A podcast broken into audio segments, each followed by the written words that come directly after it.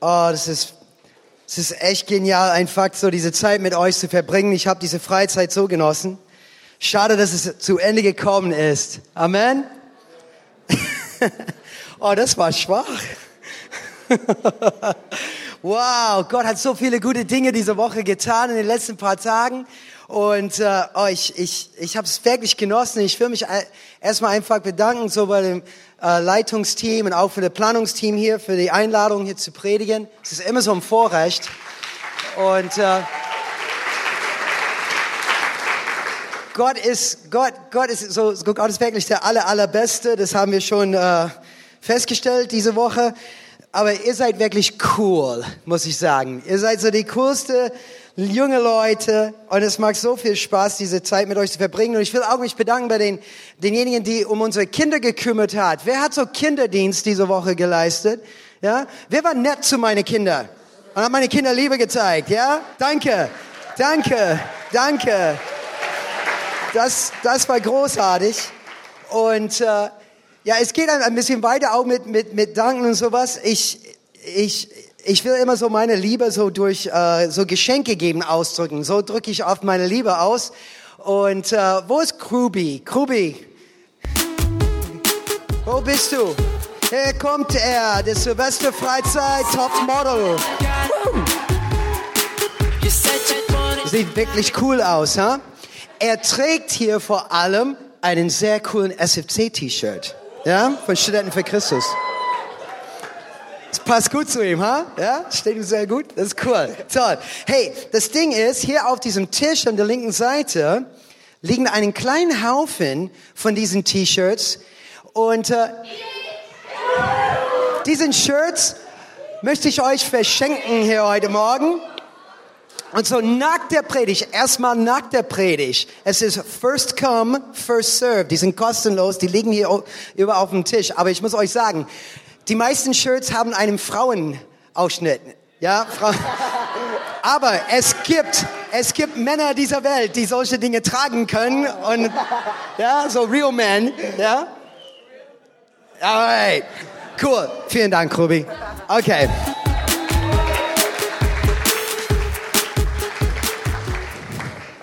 Oh, Gott ist so großzügig mit uns. Es ist so toll. Hey, ich, äh, ich freue mich auch, dass, dass wir einfach die Gelegenheit hatten, so als Studenten für Christus und Ekklesia Jugend diese Freizeit zusammen zu gestalten. Das war einfach Hammer und es, hat, es war so eine gegenseitige Bereicherung für uns. Und ich finde es toll, einfach wie Gott so äh, die unterschiedlichen Altersgruppen zusammenbringt und wie, was für ein Segen das war. Aber ich will so auch so meine kleine, meine kleine Ansage machen. Ich war nicht früher hier vorne auf der Bühne, aber von SFC, wir bieten so eine Mitarbeiterschulung an. Das ist so ein Tagesseminar am 15. Mai. Das ist ein Samstag und es findet in, in Stuttgart statt. Und das ist einfach so eine, eine Gelegenheit für, für, für junge Leute aus der ganzen Region zusammenzukommen und auch für einfach geschult zu werden. So, wie kann ich meine Hochschule, wie kann ich meine Uni erreichen? Und vielleicht denkst du, ah, ich bin noch nicht an der Hochschule, aber vielleicht nächstes Jahr oder was, du bist auch herzlich eingeladen, so die, die, die ihren Abi machen, würden auch euch gerne dabei haben. Einfach aus, aus Vorbereitung Ausrüstung zum Studentendienst. Aber ihr könnt so weitere Infos auf unserer Website, einfach studenten-für-christus.de. Äh, da kannst du dich so mehr Infos holen über unsere künftige Events. Es war einfach so eine, eine, eine tolle Reise diese Woche, ein bisschen in, in, durch äh, im Alten Testament, im 1. Mose.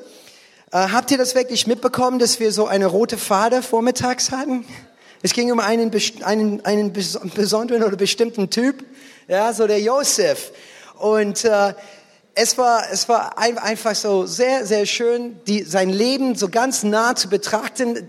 Es gibt so über 13 Kapitel in der Bibel, die nur gewidmet sind zum Josef. Und, und das heißt, der ist ein sehr wichtiger Kerl für uns. Und äh, ich denke, es war einfach so, so bereichernd, diese, diese unterschiedlichen Eigenschaften und von seinem Charakter so anzuschauen, so wie er Gott treu war, so Treue und, äh, und Gott vertrauen und wie Gott bei ihm war und dass es ihm gelungen war. Wir haben so auch viel über Integrität und Reinheit, Heiligkeit gesprochen. Wir haben auch so das, das ganz, ganz nah angeschaut, sein Verhalten mit Potiphas Frau vor allem, dass er nicht nur so heilig in seinem Herzen war, aber auch in seinen Taten. Vergebung, das war auch so ein Thema. Erinnert ihr euch dran? Das war vor ein paar Tagen her, ja? Vergebung, boah. Und seine Einstellung seinen Brüdern gegenüber war einfach unglaublich. Ja, hat uns, ich glaube, viele angesprochen. Gehorsam, Geduld, ja? Dass er Gott gehorsam war. Und obwohl er falsch angeklagt und verurteilt und vergessen wurde, er war trotzdem Gott gehorsam und blieb Gott treu auch so über Ehre und wie er so seine, auch wie, wie seinen Vater geehrt hat und auch seine Familie. Und wir haben so auch über Ehre gesprochen. Und heute Morgen geht's auch weiter und ich will so das, das, unseren ganzen Kreis so ein bisschen abschließen heute Morgen. Es geht um Großzügigkeit. Ja, Großzügigkeit. Sag mal dieses Wort. Guck mal deine Nachbarn an, sagt dieses Wort. Großzügigkeit. Und jetzt kannst du deine Nachbarn bitten, kannst du mir zwei Euro leihen? Das wäre ganz nett von dir. Wir können schon prüfen und testen. Ja, diese Großzügigkeit. Und ich denke, es war, es war einfach eine tolle Gelegenheit, in die Mission zu investieren. Ich habe mich gefreut, ja, ich habe mich gefreut, dass wir diese, diese wunderschönen Körbe durch die Reihen gehen lassen und dass wir einfach so unser Anteil an der Mission und diese, diese Projekte ja so haben dürften. Ich finde es auch cool, wir haben so zwei Kollekten aufgenommen. Ich kenne einige Gemeinden in Amerika, wo sie fünfmal an einem Sonntag eine Kollekte aufnehmen. Ich war ein, einmal in einem schwarzen Gemeinde und da gab es eine Kollekte für den Vater, dann eine Kollekte für den Sohn und eine Kollekte für den Heiligen Geist. Dann, dann zum Schluss kam eine Kollekte für die Gemeinde und dann natürlich für den Pastor. Aber naja, aber das Ding ist, ist, Gott ist so großzügig mit uns. Gott ist so großzügig. Und wir sehen auch, wie Gott großzügig mit Josef umgegangen ist. Und wenn wir das, wie wir das diese Woche gesehen haben, dass, dass er wirklich Gunst in den Augen des Potiphars gefunden hat. Obwohl er als Sklave verkauft wurde, Gott hat ihm trotzdem gesegnet. Ja, und da saß er als Sklave und manchmal denke ich, okay, ich bin hier in dieser schlechten Situation, aber wir haben auch diese Woche gelernt, egal in welche, in welche Situation wir uns finden oder was die Umstände sind, Gott segnet und Gott ist großzügig. Er war auch ein gut aussehender junger Mann. Das fand ich, das finde ich einfach eine die die die die coolste Versen in der, in der ganzen Bibel, ja. So da wird bestimmt, er sah gut aus, ja. Und ich sage, wow, ja. Und das ist alles in dem Kontext mit mit Potiphar's Frau, ja. War die Bibel ist so spannend. Aber er gewann auch so die Gunst des Gefängnisverwalters. Er kam in, ins Gefängnis und da, da hat er auch Gottes Großzügigkeit erlebt. Und es war ihm auch da gelungen. Er hat Träume gedeutet. Und er wurde doch nicht vergessen. Wir wissen auch nicht, wie viele Jahre, dass er da im Knast saß. Mit seiner, einfach in dieser Situation. Und er hatte, hat, hat, hat bestimmt seine Momente, wo er diesen Zweifel hat. Und Gott, wirst du wirklich diesen Traum für mein Leben in Erfüllung bringen? Weil ich sitze hier im Gefängnis. Und wir sehen auch, wie er diese Träume von, von dem Pharao gedeutet hat. Und mit 30 Jahren Wer ist hier 30? Gibt es einige 30-Jährige? Wer ist genau dieser Runde 30? Woo! Yeah. Mit 30 wurde er Herrscher über ganz Ägypten gemacht. Gott hat was Wunderbares für die 30-Jährige hier dieses Jahr im 2012 vor. Amen. Gott ist so großzügig. Und seine Weisheit war für alle offensichtlich. Und ich denke, Josefs Höhepunkt war ohne Zweifel, als er, als er Verwalter des Pharaos war. Wenn wir sein ganzes Leben betrachten und wir sehen, ich denke, dieser Höhepunkt kam, als er, als er Pharaos Verwalter war. Und er musste diese 14 Jahre alles verwalten. Und wir wissen auch in der Bibel, es ist nicht nur so für diese, diese 14 Jahre, aber es ging wahrscheinlich ein bisschen weiter, bis er gestorben ist, hat er bestimmt so, oder in der Rente gegangen ist. Ich weiß nicht, wie das so alles organisiert war, so mit dem, ja, so mit seiner Rentenkasse damals, aber ohne Zweifel, wir sehen, dass diesen wunderbaren Job, was er bekommen hat, so viel Verantwortung und vor allem mit Geld und Macht und wie er treu war. Gott war ihm so großzügig gegenüber und hat ihm das gegeben. Aber wir sehen auch in diesem, in diesem Leben von Josef einfach ein, ein wunderbares Beispiel, wie man mit, auch mit, mit Geld umgeht und wie man Gott treu ist in diesen kleinen Dingen. Und ich denke, wir, wir, die meisten von uns kennen diese Vers aus dem Neuen Testament, 1. Timotheus 6, Vers 10. Da steht geschrieben, die Wurzel alles Bösen ist die Geldliebe. Wir haben in 2011, ich habe so einfach so im Internet gestern geguckt, was waren die, was waren die drei größten äh, Themen in den Nachrichten für 2011. Und wir könnten so hier unsere eigene Umfrage machen, aber, aber auf fast jede Liste stand Euro-Krise. Die Euro-Krise.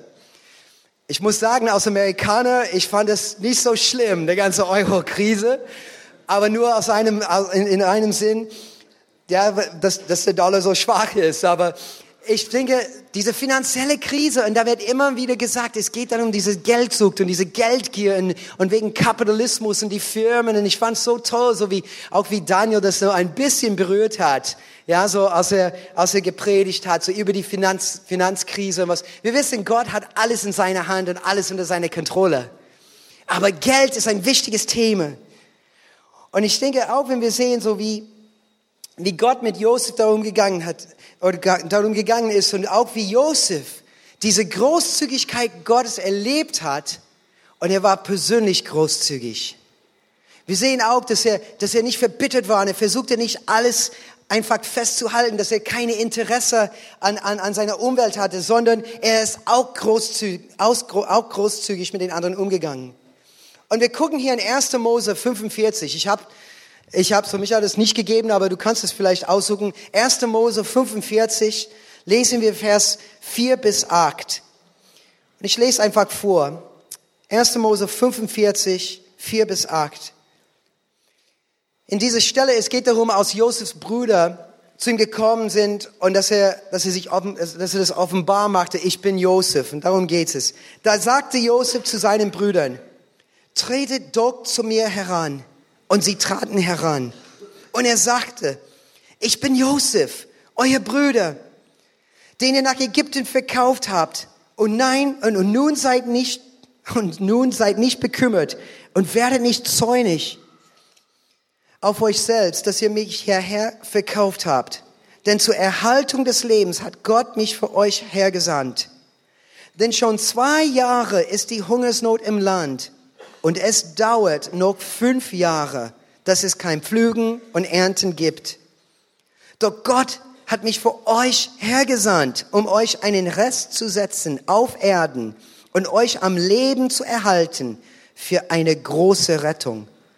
Und nun nicht ihr habt mich hierher gesandt, sondern Gott. Und er hat mich zum Vater des Pharao gemacht und zum Herrn seines ganzen Hauses und zum Herrscher über das ganze Land Ägypten. Ich finde hier in diese, diese Passage, in diese, diese Bibelversen so viel über Gottes Prinzipien, über, sein, über, diese, über diese Eigenschaft von Gott, dass er großzügig ist und Gottes Großzügigkeit. Gott ist die Liebe. Amen. Und Liebe wird gegeben. Und es wird geschenkt. Wir haben so gerade so die, Fest der Liebe gefeiert, Weihnachten. Ja, und ich finde das schon eine, eine tolle Ausdruck für, zum Weihnachten. So, es ist eine feste Liebe, dass Gott die Welt so geliebt hat, dass er uns seinen eigenen Sohn gegeben hat. Gott ist großzügig und Gott ist verschwenderisch. Gott ist verschwenderisch mit seiner Gnade. Es ist dir irgendwann eingefallen. Er ist liberal mit seiner Liebe. Er geht liberal damit um. Er ist, er ist großzügig, er ist verschwenderisch. Weil manchmal denke ich, oh Gott, Immer wieder versage ich und mache ich Fehler, und da kommst du nochmal mit deiner, mit deiner Gnade, mit deiner Barmherzigkeit ohne Ende. Er ist immer bereit zu geben. Und Gott hat uns auch versprochen, gib und es wird euch gegeben. Amen.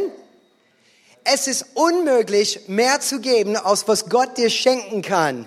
Wisst ihr das? Es ist unmöglich. Gott kann immer mehr geben. Gott, Gott ist bereit, immer mehr zu segnen. Auch in den Schwierigkeiten des Lebens. Und, und wenn andere es, es nicht so gut mit uns meinen, ist Gott immer noch treu. Und Gott ist immer noch großzügig mit uns. Und wir finden hier in diese, in diese Bibelstelle, wie Josef dreimal das betont. Er unterstricht etwas hier dreimal. Und diese, diese, diese drei äh, Ausdrücke von, von Großzügigkeit, von Gottes Plan für sein Leben. Das wollen wir heute Morgen so ein bisschen näher anschauen. Und er sagt einfach in Vers 5, als er seinen Brüder erzählt, warum Gott ihn nach Ägypten kommen ließ. Er sagte ganz einfach, denn zur Erhaltung des Lebens hat Gott mich für euch hergesandt. Und ich finde hier einen, einen, einen wunderbar, ein wunderbares Bild von unserem Gott. Josef sagte denn zur Erhaltung des Lebens. Er sagte nicht nur meines Lebens, er sagte nicht nur eures Lebens, er sagte des Lebens. Und ich glaube, was er damit gemeint hat, war viel mehr als nur seine Familie. Es ging darum, dass Gott Leben schätzt, egal woher du kommst, egal welche Farbe du hast, egal wie groß oder wie klein du bist, Gott liebt die Menschen. Und Gott hat einen Plan und Gott ist großzügig. Und ich bin davon überzeugt, dass er, dass er auch Ägypten hier gemeint hat, für die Erhaltung des Lebens der Ägypter, damit die auch Gottes Liebe erfahren können und Gottes Großzügigkeit und Gottes Vorsorge erleben könnten, obwohl sie nicht Gottes Volk waren. Gott liebt, Gott liebt, Gott liebt. Und wir sehen hier, wie er sagt, für alle Ägypter, alle Menschen im Nahen Osten, das, ich, ich denke so, das ist, was Josef wahrscheinlich damit gemeint hat. Es war für die Weltmission. Wir sehen hier Gottes Herz für die Welt, für die Erhaltung des Lebens, für diese große Rettung. Und ich denke, wenn wir diese kleine Schritte, diese kleine Schritte gehen, wie aus diesem Korb vorbeigegangen ist, wo wir, wo wir unsere zwei Euro Stücke oder vielleicht eine 20 Euro Schein da reingesteckt haben oder einen 50 Euro Schein. Die sind so kleine Schritte, wenn wir, wenn wir die ganze Not in dieser Welt betrachten. Ich fand es so interessant, als Peter äh, bei uns das mitgeteilt hat, über wie, wie Gott ähm, in Full Gospel Mission äh, dieses, dieses große Landstück geschenkt hat. Und einfach zwischendurch hat er gesagt, für viele Jahre haben, haben, bauten wir gar nichts auf diesem Land. Und dann einfach nebenbei hat er gesagt, weil wir nicht genug Geld hatten. Aber jetzt wird dieses Projekt fertig gemacht. Jetzt wird es gebaut. Und ich denke, und jetzt, diese Generation, die bekommen einen Segen davon. Aber es gibt eine Generation, die wir verpasst haben. Es gibt eine Generation, die diese Schule nicht erlebt haben. Es wird eine Generation geben, die diese Kapelle, diese Kirche nicht erleben. Und er sagte einfach so was zwischendurch. Wir hatten nicht genug Geld. Da waren auch so 90 andere Projekte im Laufen. Aber dann die Frage ist, gibt es genug Mitarbeiter? wenn es so viele Projekte gibt, dann brauchen wir einfach mehr Manpower. Und wenn wir so Land haben, wo etwas gebaut werden muss und kann und darf, in einem islamischen Gebiet, und es liegt daran so ein, von, einem, Mangel von Geld, ich denke immer, wow Gott, es ist so eine Freude, etwas zu geben, aber da habe ich auch einen Anteil dran. Aber ich denke, wie großzügig bist du mit mir, Gott? Und wie viel mehr wirst du das mein Herz sich vergrößert. Das, wie viel mehr wirst du das, dass ich persönlich gebe? Meinen Anteil. Fordere mich heraus in 2012, Jesus, mehr zu geben und mehr in die Weltmission zu investieren. Und ich denke, so diese, diese, diese kleine Schritte. Es gibt auch so andere kleine Schritte, nicht nur so was, was wir so einfach in einem Korb geben können, Fast täglich, wenn ich einfach durch meine Stadt laufe, bin ich von irgendwelchen Bettlern, armen Menschen begegnet. Bedürftige Menschen. Und ich denke, Josef wurde zum Retter der Armen und Hungernden gerufen. Und Gott hat ihn so gebraucht. Und ich denke, wir sehen auch, wie ein Segen freigesetzt wird, wenn wir was spenden, wenn wir was geben. Auch wenn es nur ein Euro ist, auch wenn es nur ein Brötchen ist, auch wenn es nur, komm, ich lade dich ein, wir gehen hier Rollstuhl runter, ja, wir gehen hier zu den Kaisers und diese kleine, kleine Cafeteria und ich schenke dir was. Ja? Kleine Schritte, aber es macht manchmal sehr oft einen großen Unterschied in dem täglichen Leben von diesen armen Menschen. Das ist etwas, auch wenn man so 14 ist, 16 ist, 18 ist, 21 ist, das können wir auch machen, um einen Unterschied zu machen in dem Leben von jemand anders. An dem Armen und an dem Bettlern dienen. Und wenn wir diese kleinen Schritte, wenn wir bereit sind, diese kleinen Schritte zu gehen als junge Menschen, wenn wir zum Vizekanzler gemacht werden, wenn wir zum Staatsminister sind, wenn wir die Geschäftsmänner und Frauen sind in dieser Welt und Verantwortung haben für mehr und mehr, wenn wir treu sind in diese kleinen Dinge, wird Gott uns diese größeren Dinge anvertrauen. Und wie viel mehr können wir für ihn tun? Einer meiner besten Kumpels, wir waren zusammen an der Uni, es war schon lange her, und äh, als ich ihn zum ersten Mal kennengelernt habe, es gab so, wir hatten so einfach ein Tagesseminar, wir haben so eine Werbung gemacht in vielen Gemeinden, haben gesagt, ja, wer eine Interesse hat für eine Mitarbeiterschulung, für die Studentenarbeit, an diesem Tag, an diesem Ort, komm einfach vorbei. Und ich werde es nie vergessen, da war ich einfach vor dem Gebäude und da fuhr ein riesengroßen Buick, ja, so einen General Motors Auto. Das Ding war so groß, ich, ich, ich will gar nichts wissen, was es verbraucht hat. Aber der Typ, der ist hier reingefahren, der ist an einem Flat, so einem, einen, einen Rosenbeet einfach so mit seinem Auto übergefahren, er ist gegen die Wand ein bisschen so, ja, hat so eine kleine Delle, nicht nur in sein Auto, sondern auch in der Wand, diese Steinwand. Und ich so, Mann, wer ist der? Er, er kam aus seinem Auto und er war so begeistert, hat seine Hand ausgesteckt und er sagte, hallo, ich heiße Chris. Und Gott hat mich zum Jugendpastor gerufen. Also, hi Chris. Aber das ist so eine, eine, eine Mitarbeiterschulung für die Studentenarbeit. Ich sage, ja, ich weiß. Und ich sage, oh, okay. Und gehst du dann, also kommst du nur für heute, dann gehst du zur Bibelschule? Nein, Gott hat mir gesagt, ich sollte so, ich, ich bin zum vollzeitlichen Dienst gerufen, aber ich sollte zur Uni gehen erst. Ich so, oh, das ist cool, okay. Und das war unsere erste Begegnung. Und Chris ist jemand, der alles so leidenschaftlich macht. Er hat so Kommunikation studiert, dann hat er so eine MBA gemacht, dann hat er so nebenbei einen Masters in kirchlichen Theologie gemacht und irgendwann auch eine pastorale Ausbildung.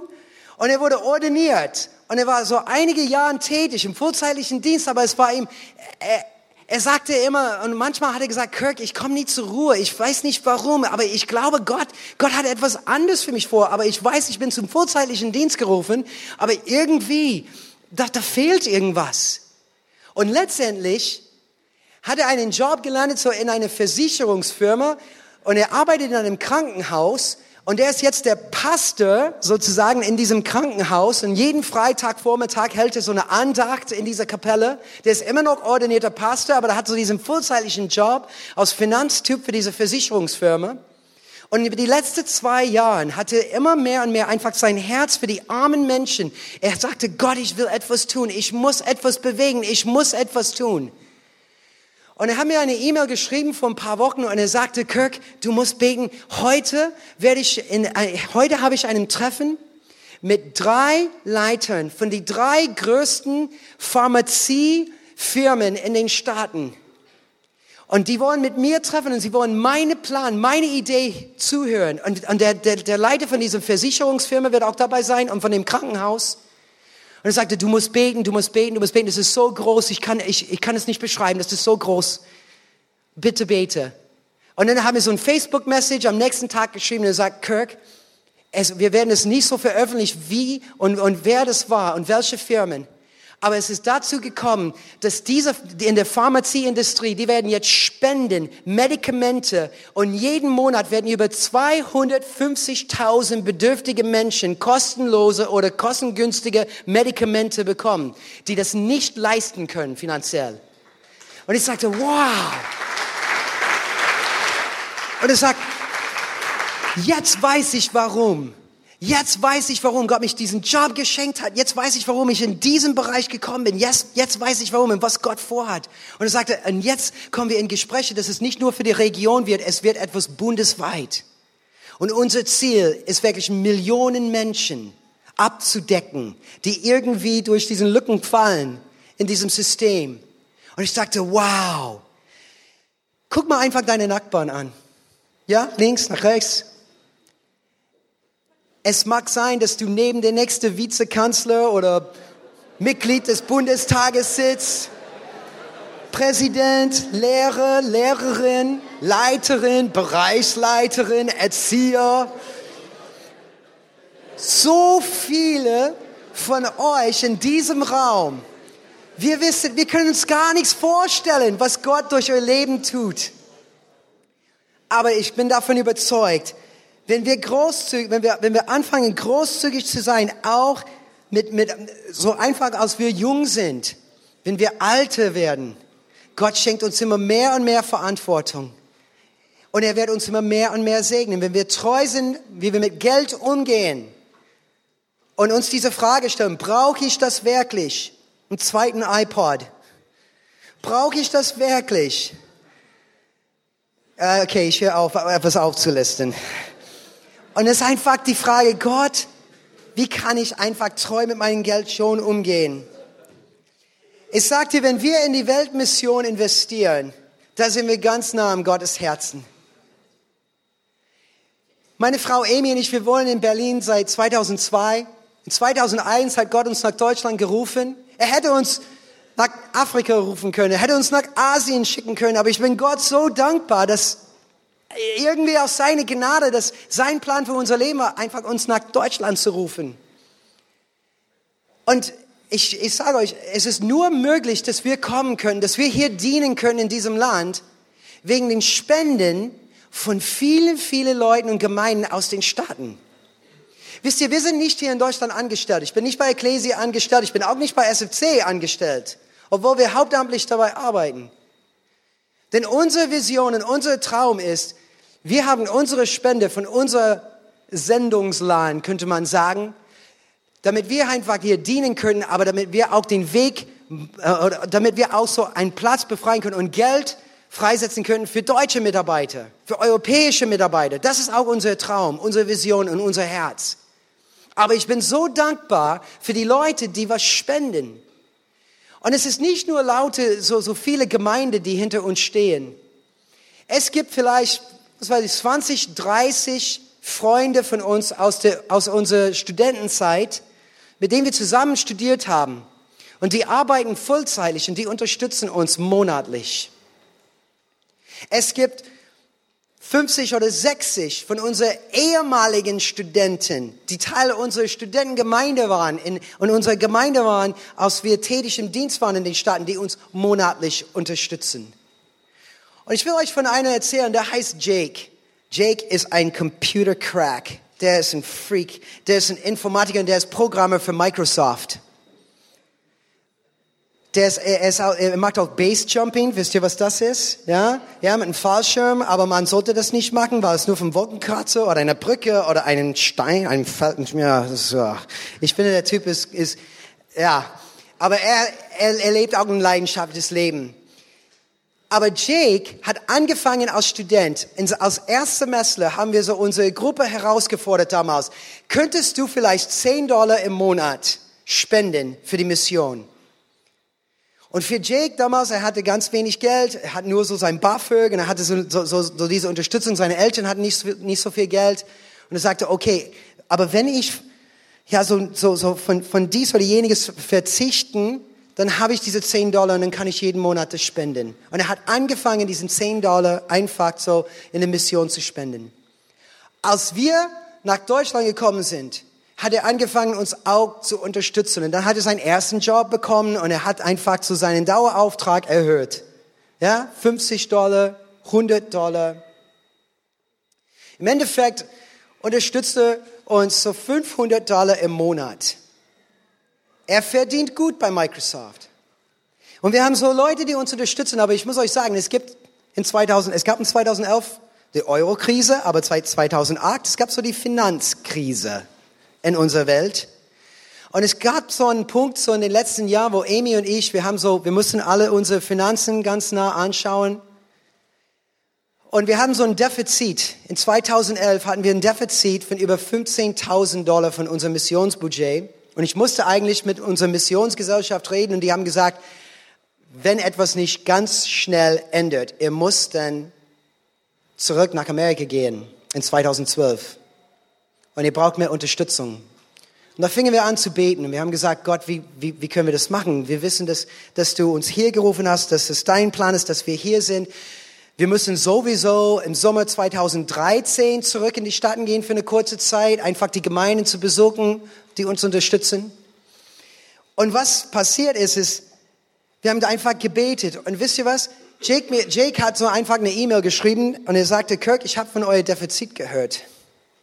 Und er sagte, was krass ist, wenn man, wenn man sowas spendet durch Microsoft und durch diese Firma, ich gebe so meinen 500 oder meine 300 und Microsoft wird auch den 300 oder 500 dazulegen. Bill Gates ist ein großzügiger Mensch. Er ist, der, ist, ist eigentlich wahrscheinlich der, der, der Typ in dieser Welt, der am meisten Geld spendet für Sozialprojekte. Und er ist, so, er ist sehr großzügig. Und Jake sagte, Kirk, ich habe ein bisschen so, so ein bisschen recherchiert. Und wir können bis zu 5000 Dollar geben und Microsoft wird auch 5000 Dollar drauflegen. Und ich sagte, es wäre doof, wenn ich nicht das ganz ausnutzen, oder? Ich wollte weinen. Und er sagte, ich habe dann 5000 Dollar extra diesen Monat gegeben und Bill Gates hat auch 5000 Dollar dazugelegt. Und meine Frage ist, wer gibt den nächsten 5000 Dollar? Ich werde auch eine E-Mail an Freunde schreiben. Und ich denke, wow Gott, du bist so treu. Du bist so treu. Wir fangen jetzt in 2012 an ohne Defizit. Amen. Gott ist gut.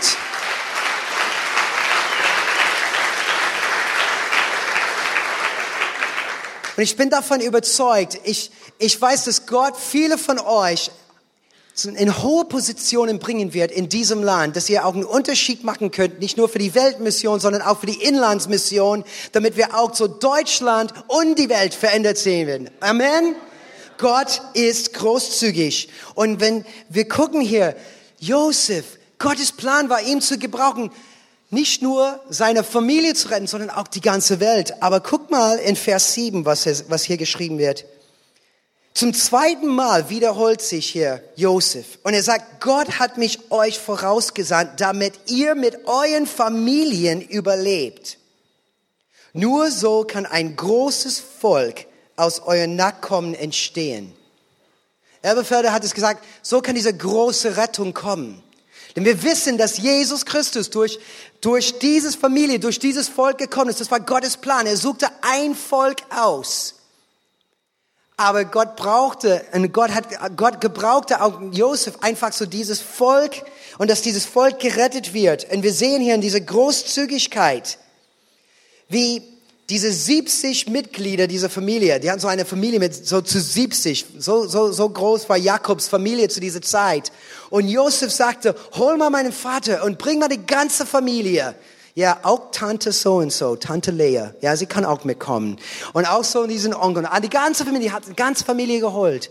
Und wisst ihr, innerhalb der nächsten 400 Jahren war das Volk Israel nicht mehr so 70 Leute, sondern über ein Million. Millionen.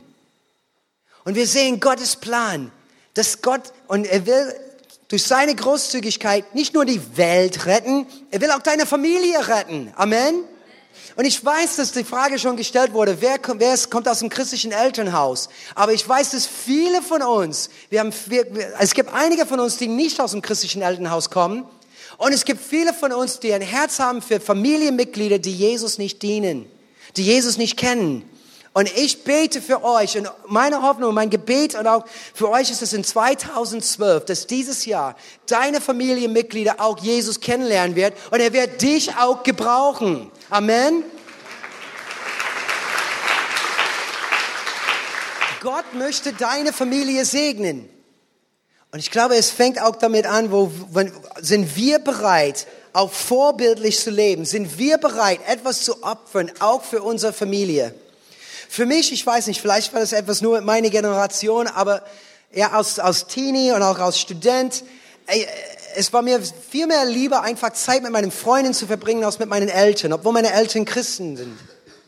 Und auch mit meinen Brüdern und meiner Familie. Und ich hatte, ich hatte, ja, ich hatte nicht so viel Zeit für meine Familie. Aber ich denke, Gott, es kam, zu eine, es kam eine Zeit in meinem Leben, wo Gott mich wirklich so ermahnt hat. Und er sagte, ich will dich auch gebrauchen, ein Segen zu sein für deine Familie. Nicht nur für die, für die Mission da drüben, aber diese Mission, was ich habe, in deine Familie. Gott möchte auch deine Familie erreichen. Und er will auch dich gebrauchen. Und vielleicht versteht, manchmal versteht uns unsere Familie nicht. Und die gucken uns an und die, ja, sie denken so, was, auch, auch wenn unsere Eltern Christen sind, manchmal verstehen sie sich nicht. Vielleicht brennen ihren Herzen nicht so sehr oder die, es gibt so manchmal an, so unterschiedliche Begründungen. Wir haben das auch so bei uns, wahrscheinlich hat Sammy das auch so, mit, äh, so euch mitgeteilt. Ja, so, er wollte ähm, das mit dem Fußballverein, wo es ein Fußballverein-Verbot gab, als er, als er Teenie war. Manchmal unsere Eltern, die, die betrachten das ein bisschen anders, ja, und die haben viel mehr Weisheit und sie sehen es einfach von einer anderen Perspektive, als wir sehen. Aber ich glaube, Gott will dich auch gebrauchen, einfaches Vorbild für deine Familie. Und wir finden hier so der letzte Teil, so, in, in, so zum dritten Mal, als Josef sich wiederholt hier, in Vers 8. Guck mal das an. Er sagt, nicht ihr habt mich hierher geschickt, sondern Gott. Und er hat mir diese hohe Stellung gegeben. Ich glaube, wir sehen hier Gottes Großzügigkeit die Welt gegenüber, Gottes Großzügigkeit Josefs Familie gegenüber. Aber wir sehen auch hier, dass Josef das auch begriffen hat. Gott hat ein Herz für die Welt, Gott hat ein Herz für meine Familie, aber Gott segnet mich auch. Er hat auch einen Plan für mein Leben. Und, er, und sein Traum, dieser Plan, dieser Traum, es wird auch für mein Leben, für mein persönliches Leben in Erfüllung gehen. Und es, ich glaube, er ist nicht so eingebildet hier. Ich glaube, das war nicht außer Stolz, dass er das gesagt hat. Er hat es, diese Wahrheit einfach erkannt. Gott nimmt weg, aber er gibt auch zurück.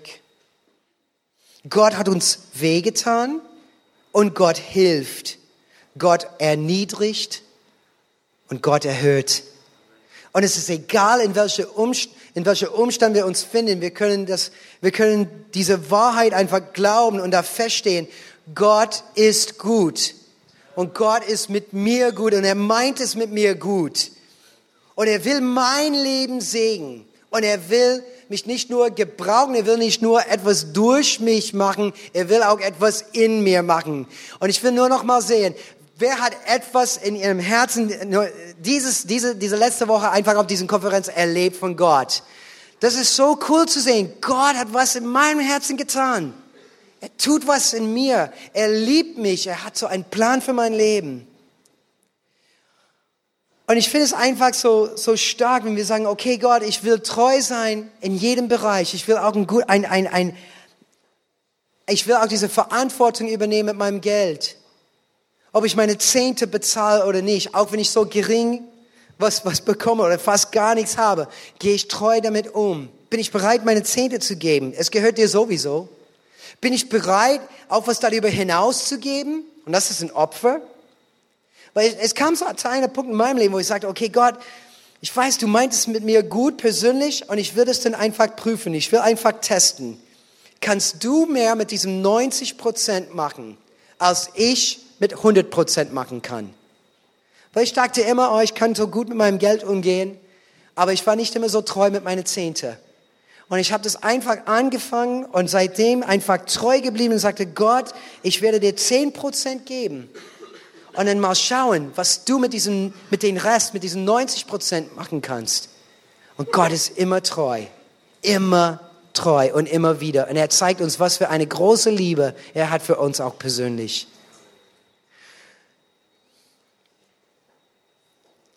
Wir geben nicht, um zu bekommen. Ich schenke keine Geschenke, um ein Geschenk zu bekommen. Ich, ich schenke etwas, weil ich das einfach möchte.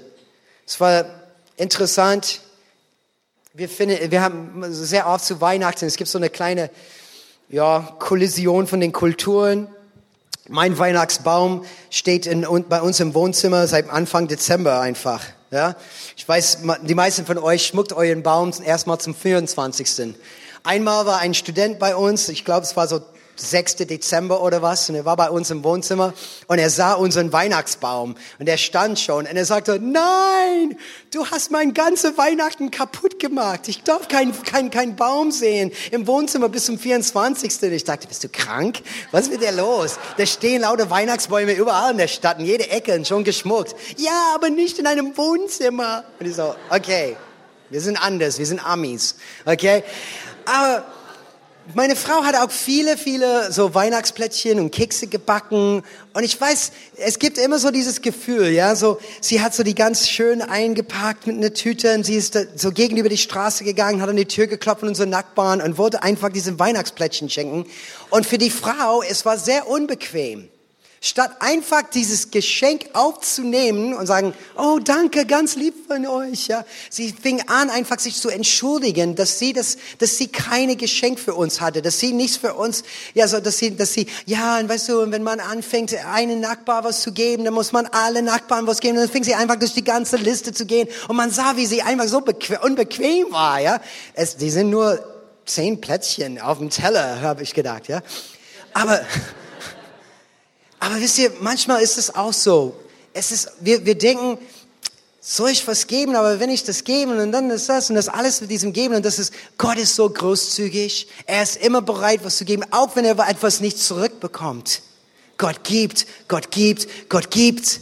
Und er will auch, dass wir bereit sind, zu geben, zu geben, zu geben. Auch wenn wir denken, ich sitze hier in einem finanziellen Knast oder, oder es geht mir nicht so gut, aber wir können Gott glauben, er wird treu mit uns umgehen. Und wenn wir großzügig sind, wie Gott großzügig ist, wir werden so viel Segen in 2012 erleben. Amen. Lass uns beten. Gott, ich danke dir dass du so großzügig bist, dass du so verschwenderisch umgehst mit, mit deiner Liebe. Gott, wir haben es gar nicht verdient. Wir haben keine Plätzchen für dich gebacken. Wir haben keine, kein Geschenk ausgesucht. Wir waren unvorbereitet. Wir, haben, wir hatten keine Begrüßungsgeschenk oder Begrüßungsgetränk, wir hatten gar nichts. Und du bist trotzdem gekommen. Und du spendest, du gibst, du schenkst, du liebst. Du bist so großzügig mit uns. Und so Gott, aus Dankbarkeit, hilf uns, auch bereit zu sein, großzügig anderen Menschen gegenüber zu sein, großzügig mit unserem Geld, großzügig mit unserer Geduld, großzügig mit, mit, mit, mit der Gnade, was wir auch anderen geben können, großzügig mit unserer Zeit und großzügig sein, Jesus, mit alles, was wir haben. Denn es gehört uns im Endeffekt gar nichts. Alles kommt von dir. Und du hast uns, uns nur für eine Zeit, eine gewisse Zeit geliehen. Vater, ich bete es in 2012, dass wir wirklich das begreifen und verstehen. Wir sind gesegnet, um ein Segen zu sein. Und Vater, ich bete auch vor allem für diejenigen, die gerade in eine, auch in eine finanzielle Krise stecken. Und sie gucken auf ihren Konto, da ist es, ja, es ist einfach ein Minus, einfach ein Dispo-Kredit da. Und die fragen sich, wie werde ich denn die Miete bezahlen? Oder wie wird Mama und Papa die Miete bezahlen? Oder werde ich genug Geld haben für dies oder jeniges? Und dann überlegen sie sich, kann ich auch was geben? Gott, zeig uns, wie treu du bist.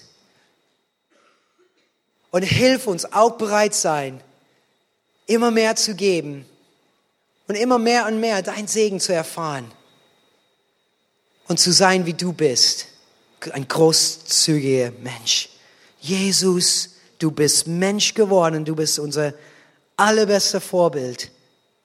Hilf uns zu sein, wie du bist in 2012.